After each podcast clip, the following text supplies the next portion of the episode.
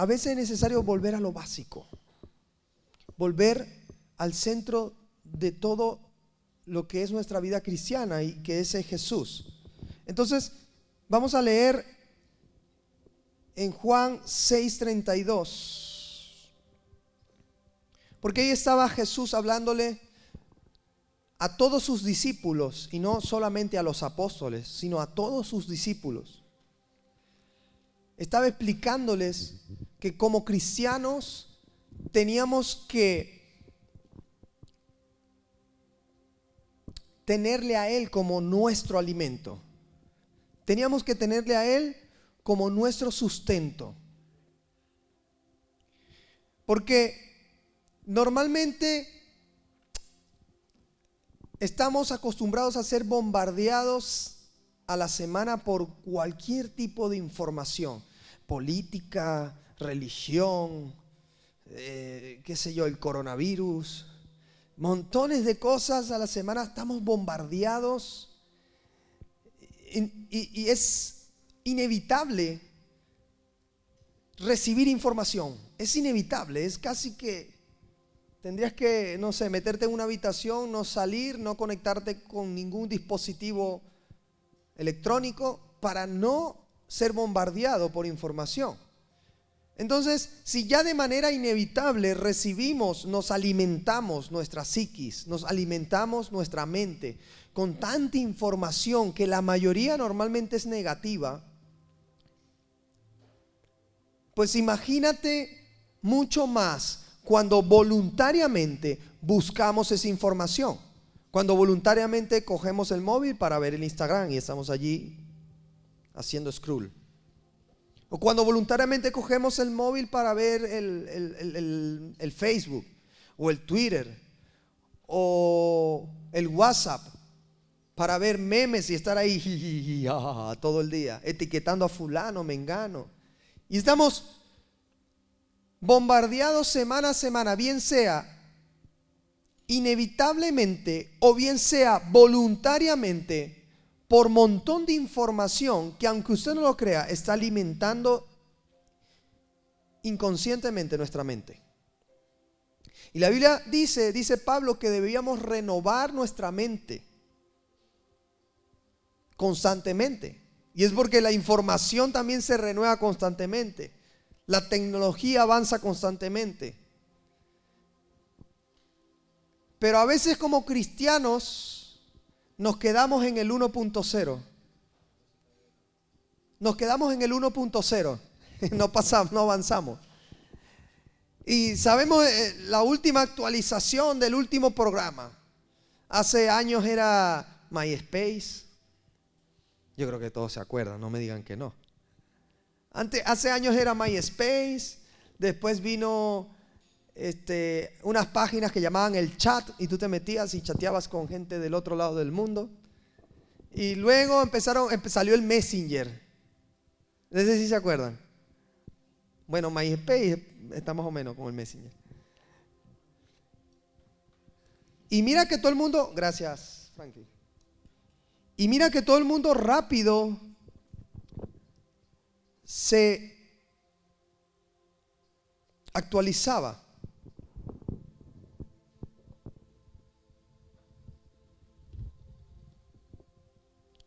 Que está así. Entonces,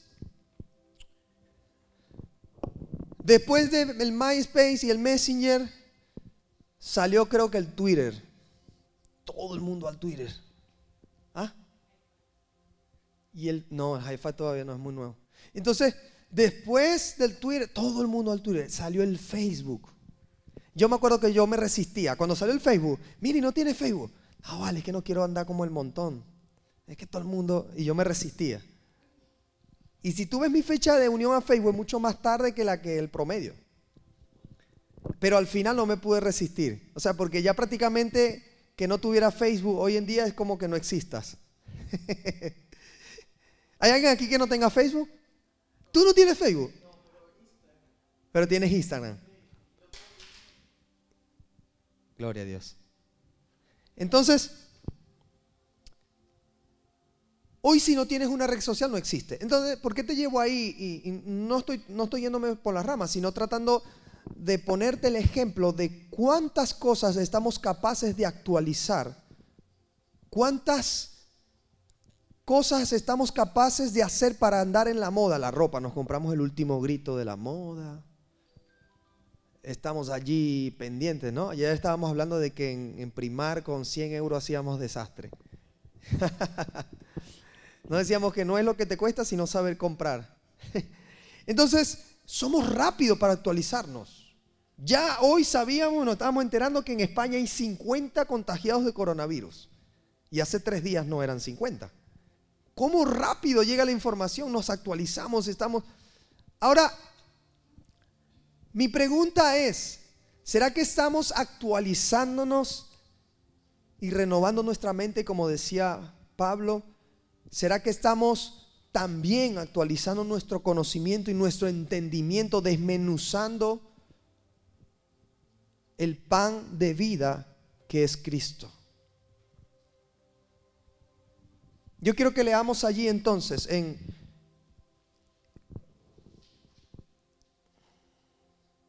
en Juan 6:32.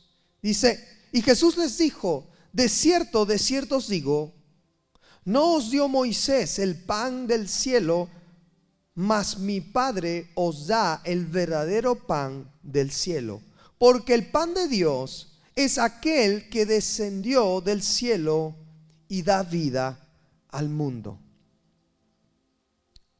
Ahí estaba comparando Jesús el pan físico que dio Moisés en el desierto, que al final era, descendía del cielo, era el maná. Jesús decía que os dio Moisés, realmente fue Dios que lo hizo descender, pero porque el liderazgo era de Moisés y era por las acciones de Moisés, por la vara de Moisés que Dios hacía. Entonces, estaba recordando ahí Jesús, el pan que os dio Moisés en el desierto es un pan físico que te lo comes hoy y a lo mejor te ayuda a tener un poquito de vida, pero ya, hasta ahí. Y así estamos nosotros con la información, alimentándonos constantemente de cosas que ni nos convienen. Mira, yo soy muy cinéfilo y hoy, hoy salió el, el, término seriéfilo también. Y a veces pongo ahí el Netflix con mi esposa y ponemos, mira esta serie, pa. entonces termina el primer capítulo, no, no, ponte el otro. Y luego, oh, que está, no, es que quedó muy bueno, hay que poner el otro. Pa, y pone el otro. Y cuando nos damos cuenta, wow, hemos pasado horas allí. ¿Alguien le ha pasado eso? No me diga que no le ha pasado. Entonces, estamos, somos fáciles de, de, coger cualquier tipo de información, de alimentarnos cualquier cantidad de cosas, pero del pan del cielo se nos olvida, como que no tenemos interés. Nosotros enviamos una enseñanza que se llama el Connect Time. Es una enseñanza que llega automáticamente al correo. Puedes buscarla en nuestro Instagram, hay un enlace, allí pinchas y te registras y cada día te va a llegar a tu correo a las 6 de la mañana ya lo puedes hacer a cualquier hora del día. Tiene unas instrucciones, dice ve, ora y, busca un lugar privado, cántale un poco a Dios y luego lee esta enseñanza y reflexiona sobre ella y responde las preguntas. A veces solo el pastor la hace. Porque yo me doy cuenta quién lo hace y quién no. Y todos los días se envía. Hay personas que tienen meses que ya ni se acuerdan que existe.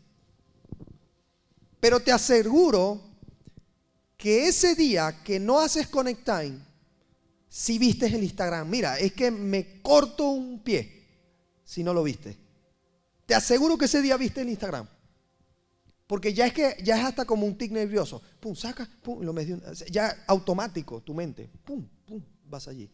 Cuando más te acuerdas, yo, ¿por qué estoy en Instagram? Lo estás haciendo automático. ¿Te ha pasado o no? ¿Y por qué no te sale con la palabra automático? Porque también hay una aplicación para la palabra. No una, hay muchas. ¿Por qué no te sale con el Connect Time? Son las seis, ¡pum! Automático. Voy a leer mi Connect Time. Mira, mi esposa está de testigo, hay algo con lo que yo lucho. Cada vez que abro mis ojos, hago todo lo posible para no salir de mi cama sin alabar, adorar a Dios. Me pongo una sábana así encima y me pongo a orar a mi Dios.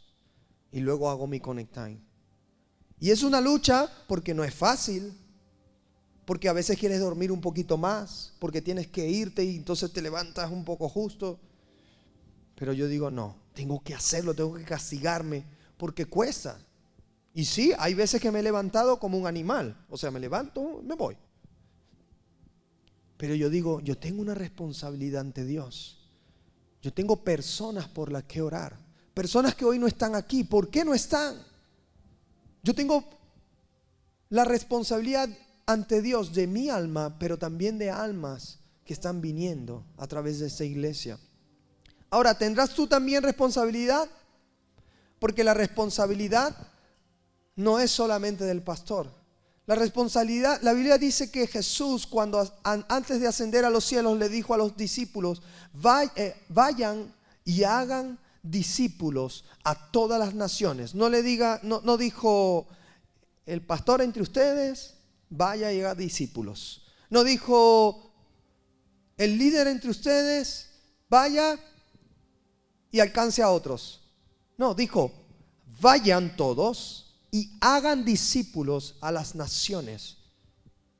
Y ya suena casi ya canción repetida que les he dicho que la primera vez que los cristianos fueron llamados de tal manera cristianos en la Biblia fue cuando estaban yendo desde Samaria y hasta lo último de la tierra, alcanzando y haciendo discípulos. Allí dice la Biblia en Hechos 11 que por primera vez se les llamó cristianos. Entonces, volviendo al pan de vida, volviendo a la información que necesitamos verdaderamente para nuestra vida. ¿Será que estás llenándote de lo que necesita tu vida espiritual?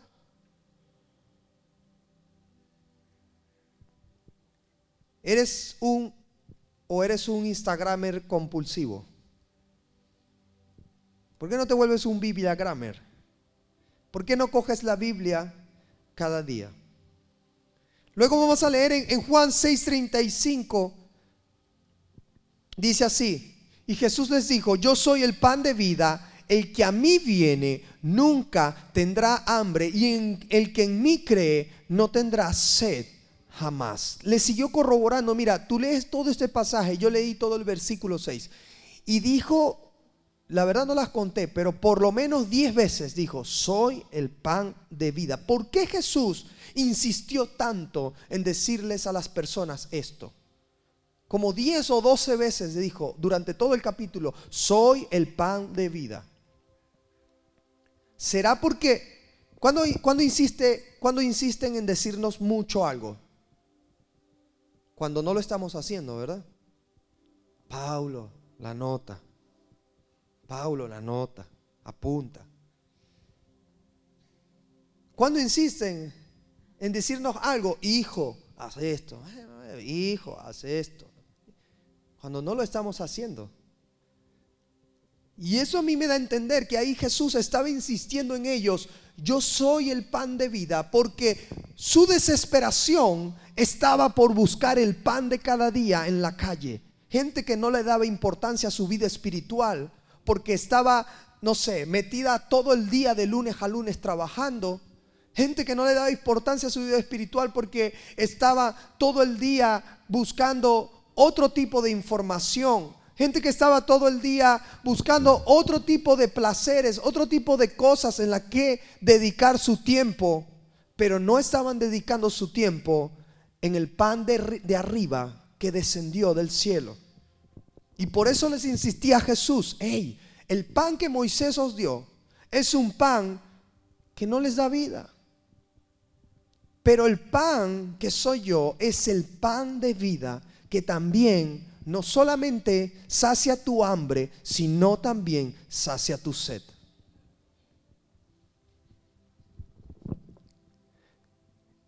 En el mismo capítulo, en el versículo 51,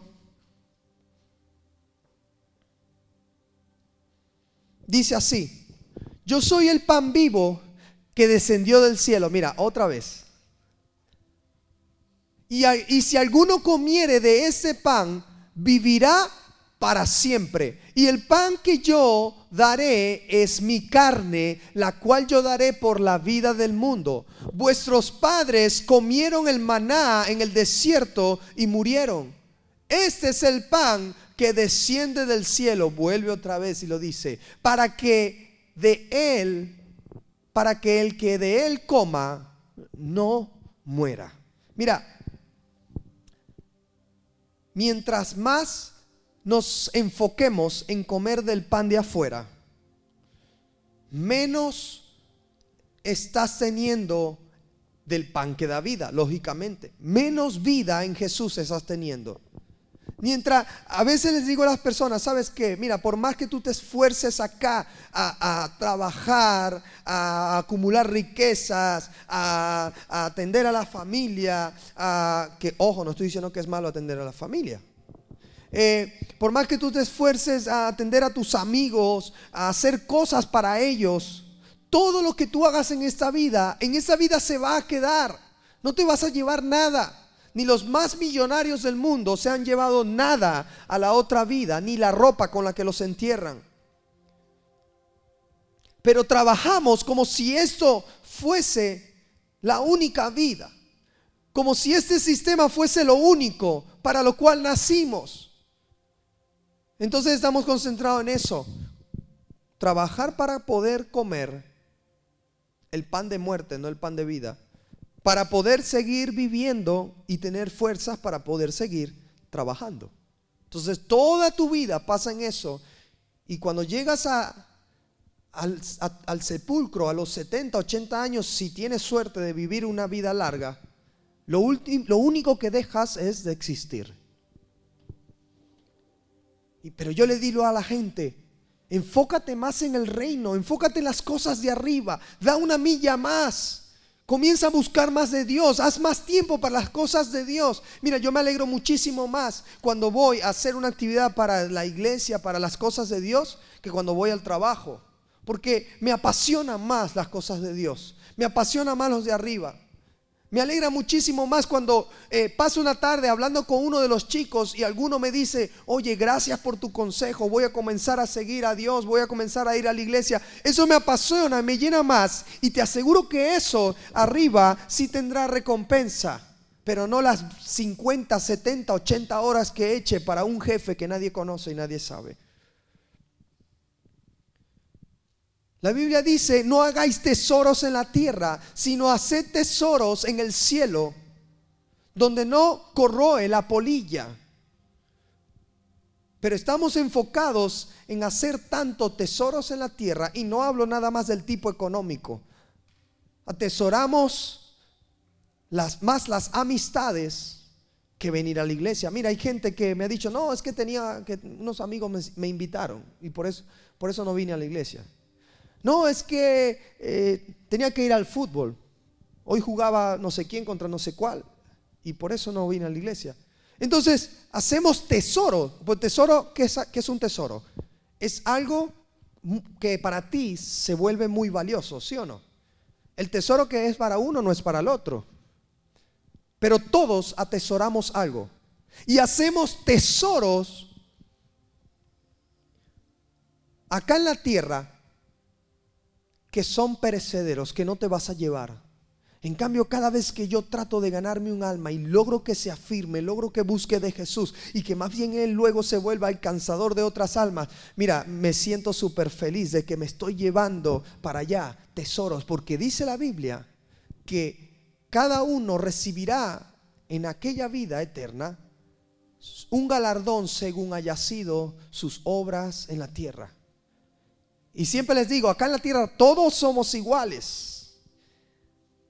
¿Será que es de Dios que hoy estamos puros bien así ya, ya cristianos? Porque el tema es como bien para nosotros, ¿verdad? Yo les digo, acá en la tierra todos somos iguales ante los ojos de Dios. Pero el mundo espiritual se mueve por jerarquía.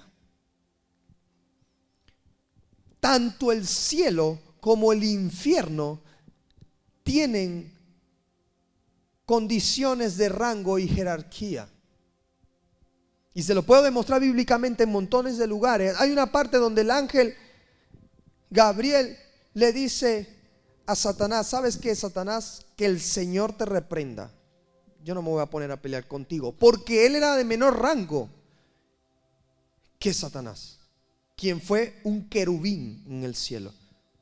Entonces, le digo a las personas, no te fajes tanto por esta vida, fájate por la vida venidera, porque allí arriba todo lo que tú hagas será retribuido en perlas en tus coronas, en rango en el cielo. Y yo no quiero ser soldado raso allí, te lo aseguro. Hay gente que de chiripita. Pablo decía, si de chiripita logro salvarme, habrá valido la pena. Pero no quiero, habiendo alcanzado a muchos, venga yo a perderme. La Biblia dice, si el justo con dificultad se salva, ¿qué queda para el resto? Entonces, ¿qué es lo que estamos, de qué nos estamos llenando a diario? ¿De qué nos estamos nutriendo? De toda la información que hay en nuestros dispositivos móviles, de toda, y, déjame decirte, cada vez que te digo esto, también es un reto para mí.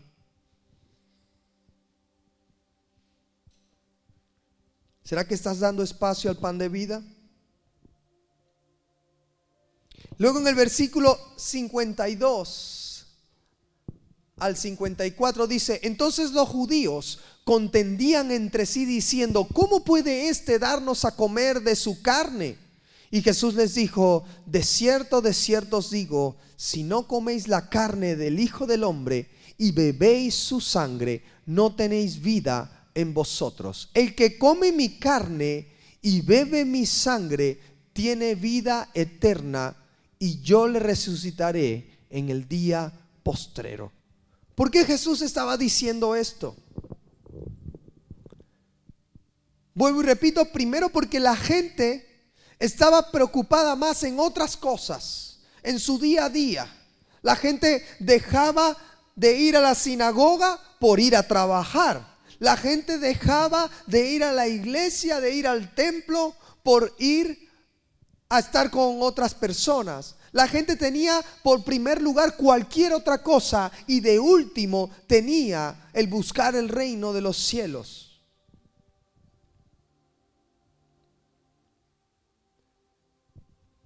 Pero resulta ser que Jesús le estaba dando una alerta. Hey, como sigan así, no van a alcanzar la vida eterna.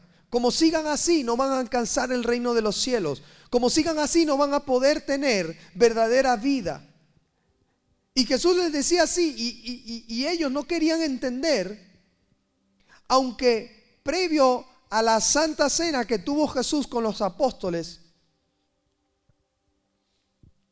ya Jesús había sido anunciado como el que vendría a entregar su cuerpo, a inmolarse por nosotros y a derramar su sangre. Fue profetizado por todos los profetas de la Biblia. Fue profetizado en salmos. Y ellos no entendían cuando Él le decía, el que no come mi carne y no bebe mi sangre, entonces no, podré, no podrá tener vida eterna. ¿Estás comiendo la carne o la sangre de Jesús a diario? ¿O estás comiendo la carne de mortecina de allá fuera del mundo?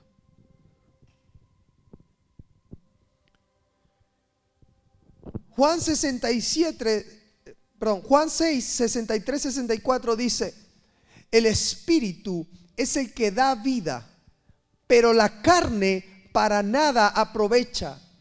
Las palabras que yo os he hablado son espíritu y son vida, pero algunos de vosotros no creen porque Jesús sabía desde el principio quiénes eran los que no creían y quién le había de entregar.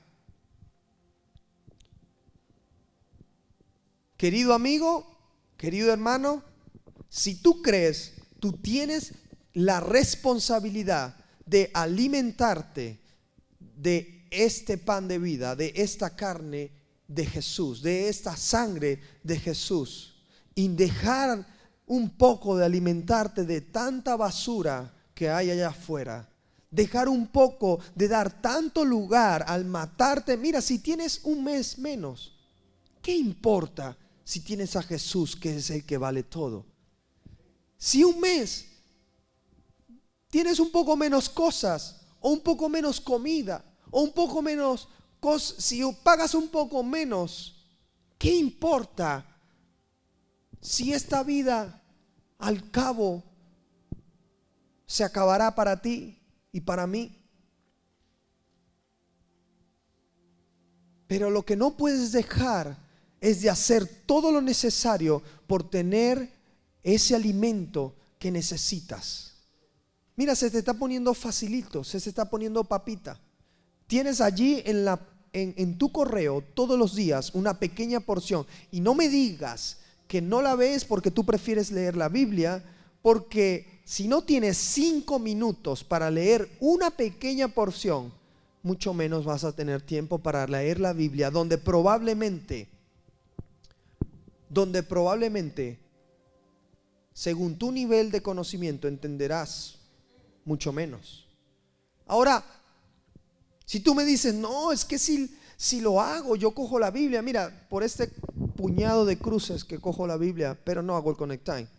Entonces te digo, pues igual es, de nada te vale estar cogiendo la Biblia, porque la Biblia dice que debemos sujetarnos a nuestros pastores porque velan por nuestras almas y que debemos sujetarnos a las autoridades porque son impuestas por Dios. Y si tu autoridad te está mandando a que como iglesias leamos esa porción de la palabra, porque ojo, es la palabra que también va allí en ese correo, para que todos estemos leyendo más o, más o menos el mismo pan, más o menos la misma palabra, y estemos juntos en un mismo espíritu, pero no, tú eres el erudito que prefieres leer eh, el Apocalipsis y, ojo, que no está mal, yo le digo a las personas, eh, dónde la palabra? La Biblia dice que debemos escudriñar las escrituras.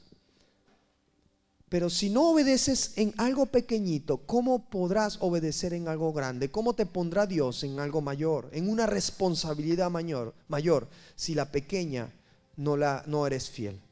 Antes de iniciar le decía a los chicos, a mí me encanta la parábola de los talentos, porque para mí la parábola de los talentos es como eh, eh, una especie mm, de condecoración a la fidelidad de los siervos de Dios. Si somos fieles en lo poco, Él en lo mucho nos va a poner. Y finalmente te quiero leer del, capítulo, del versículo 69 al 60, el, 65 al 68. No, perdón, del el versículo 69. Porque está al revés. 65, 66, 66. Ah, sí, del 65 al 69, solo que está ahí al revés. Pero vamos a empezar en el 65. Dice así, y dijo, por eso os he dicho que ninguno puede venir a mí si no le fuere dado del Padre. Desde, entonces muchos de sus discípulos volvieron atrás y ya no andaban con él. Dijo Jesús entonces a los doce, ¿queréis acaso iros también vosotros? Pero ahí fue donde Pedro entendió y le dijo, Señor, ¿a quién iremos? Tú tienes palabras de vida eterna.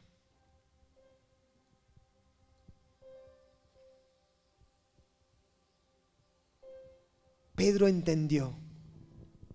Después de todo lo que Jesús durante todo este capítulo estuvo afirmándoles una y otra vez, yo soy el pan de vida, necesitas comerme a mí, necesitas, mira, es que lo, lo, ejemplificó perfectamente, porque cuando tú dices en el argot callejero, no, este, o digamos el argot de, de estudios, mira, tienes que comerte eso para que puedas pasar los exámenes. Mira, tienes que comerte esos libros para que puedas aprobar. ¿Ha escuchado usted decir eso?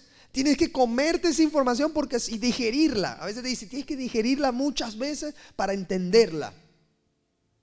Pues eso es lo que Jesús les estaba diciendo. Tienes que comerme, digerirme para poder entenderme. Tienes que adentrarte en el pan de vida, porque si no, no tendrás vida. Y después de tanto Jesús insistirlo, todas las veces que lo nombró en ese pasaje, finalmente, y aunque muchos comenzaron a irse, porque decían, bueno, este tío está loco, está diciendo que le comamos la carne. ¿Acaso soy yo un zombie para venir a morderle? O sea, estaban tan predispuestos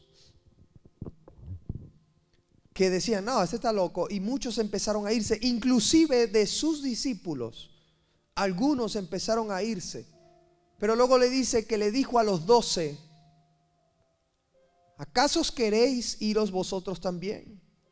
Entonces Dios te pregunta esta tarde, mira, si con dificultad te congregas, si con dificultad ora de vez en cuando cuando hay un cumpleaños, si con dificultad te acuerdas de Dios cuando pasa por una necesidad,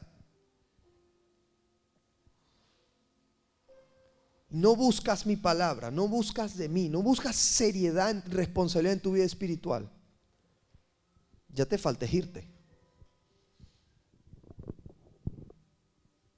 ¿Acaso queréis iros vosotros también? Pero Pedro entendió. Y Pedro tuvo que decirle a Jesús, Señor, ¿a dónde iremos? Solo tú tienes palabras de vida eterna. Mira, puedes ir todo lo que tú quieras allá afuera, perderte todo lo que tú quieras. Dios tiene todo el tiempo del mundo. El que no tenemos todo el tiempo somos nosotros. Y Dios nunca te revoca sus propósitos, pero tú eres el que los revocas. Porque si tu propósito amerita cierta edad, por ejemplo, como algunas cosas, pero te dejas perder el tiempo, cuando quieras volver a lo mejor ya no hay oportunidad. O si tu propósito amerita ciertas fuerzas, cuando quieras empezar, ya no tendrás oportunidad. Dios puede esperar por ti todo lo que tú quieras, pero eres tú el que decides. Y no te creas que estando alejado de Dios, estando alejado de su palabra, estando alejado de Él, no te creas que todo va, bueno, algún día, aquí estoy tranquilo, algún día accedo a ese llamado que tengo, algún día voy a obedecer, algún día Dios me va a usar, sigo dándole larga, algún día todo eso que me han profetizado, yo sé que se va a hacer realidad. Cuidado, Cuidado, porque eso fue lo mismo que hizo Sansón. Y ya ves cómo terminó. ¿Tú crees que el propósito de Sansón era matar a todos los filisteos de la manera que los mató, muriendo él también? No era. Sansón era juez de Israel. Para los que no saben, Juez era la máxima autoridad que tenía la nación de Israel para ese momento. Todavía no existían los reyes en Israel. Israel tenía jueces. No era un loquito ahí con mucha fuerza, no, era un juez. O sea, casi un rey era. Porque no había reyes, pero en vez de reyes había jueces imagínate tú la responsabilidad, el propósito que tenía Sansón y que de paso por el Espíritu de Dios le fue dado el tener una fuerza sobrenatural que para ese momento más nadie tenía. Pero dijo, bueno, voy a un poquito aquí, voy a disfrutar la vida con estas chicas. Se enamoró de una, de otra, hasta que llegó a una lo dejó pelón. lo dejó calvo, ¿ah? A Lila. Y la gente piensa que perdió sus fuerzas porque le cortaron el pelo. Y científicamente no hay nada en el cabello que te pueda dar fuerzas. Si no, imagínate, yo, yo tenía el cabello súper largo, imagínate las fuerzas que hubiese tenido. Pero resulta ser que la clave de la fuerza, del, del, privilegio que tenía Sansón de poder acabar con los filisteos, venía del Espíritu de Dios, que dice la Biblia, le tomó el Espíritu de Dios a Sansón y acabó con cientos de filisteos. Siempre dice así. Y tomó el Espíritu de Dios a Sansón y cogió al león y lo, de, lo, lo desbarató. O sea, era el Espíritu de Dios. ¿Qué sucedió cuando Él decidió darle más larga a su, propósito? Cuando decidió darle más importancia a cualquier otra cosa, en este caso fue a una relación con una mujer enemiga, entonces el Espíritu de Dios se apartó de él y cuando vinieron los filisteos sobre él, se dio cuenta, ala, no era el cabello, no era yo. Ya Sansón se, ya, se creía que era él. Ah, es que yo. mira cómo los. Y a veces nos creemos así, no, es que soy yo. Pero se apartó el Espíritu de Dios de él. Y hasta allí. Y luego se dio cuenta Sansón del error y quiso volver a Dios y le dijo, Dios, déjame, por favor, hacer el propósito para el cual tú me llamaste. Y Dios le dijo, está bien, una vez más, te lo voy a dejar hacer. Y el precio fue que en la misma tumba que enterró a todos los filisteos, se enterró a él mismo. ¿Quieres darle más larga a tu propósito, a tu llamado? ¿Quieres seguir dando más importancia a la rumba, a la fiesta, a los amigos, a la familia, al trabajo, al jefe, al cuánto tengo para el fin de, para el fin de mes? ¿O vas a empezar a hacer algo verdaderamente trascendental para el reino de los cielos?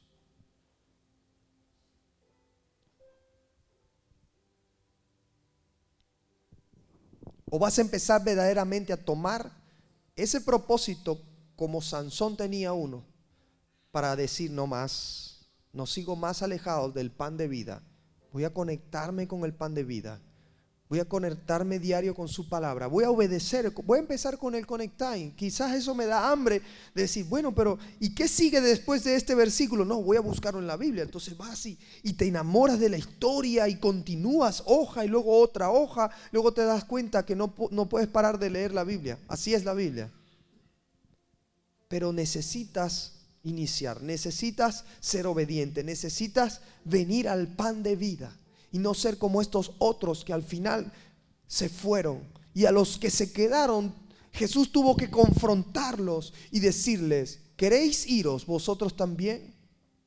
Pues hoy les digo a ustedes, ¿queréis iros también? Como todos los chicos que vienen y van, vienen y van y están ahí, ahí, o queréis agarraros firmes de la palabra de Dios, firmes de tu propósito, firmes de tu compromiso con el Señor. Venga lo que venga, venga el jefe que venga, venga el trabajo que venga, venga la familia que venga, venga el problema que venga, venga lo que sea. Te vas a agarrar firme para llevar a cabo tu propósito. Pónganse de pie.